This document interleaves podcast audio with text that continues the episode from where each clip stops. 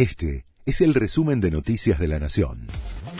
La Nación presenta los títulos del jueves 11 de enero de 2024. El gobierno llegó a un acuerdo con el FMI. La Casa Rosada podrá recibir un desembolso de unos 4.500 millones de dólares una vez que el organismo lo apruebe. Con esa suma podrá pagar los vencimientos que se acumulan hasta abril.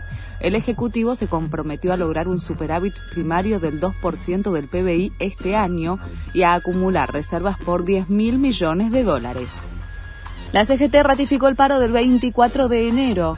Lo resolvió el plenario de delegaciones regionales ejetistas con la presencia de 250 dirigentes del interior.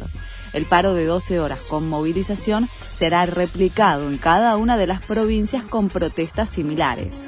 La medida es contra la reforma laboral que impulsa el gobierno. Hoy se conoce el IPC de diciembre. Según algunas consultoras privadas, se habría ubicado en un rango de entre 25 y 30%. De confirmarse este porcentaje, el acumulado del año estaría por encima del 200%. En noviembre la inflación había alcanzado el 12,5%. Alerta a naranja y amarilla en varias provincias por tormentas y aviso de crecida del río de la Plata en Buenos Aires.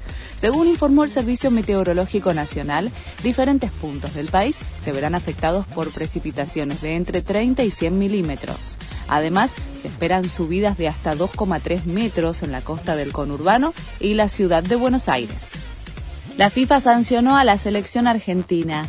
Es por los hechos sucedidos en los cruces ante Ecuador, Brasil y Uruguay por las eliminatorias sudamericanas.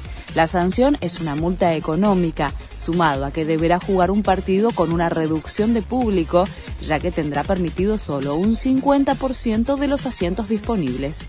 Este fue el resumen de Noticias de la Nación.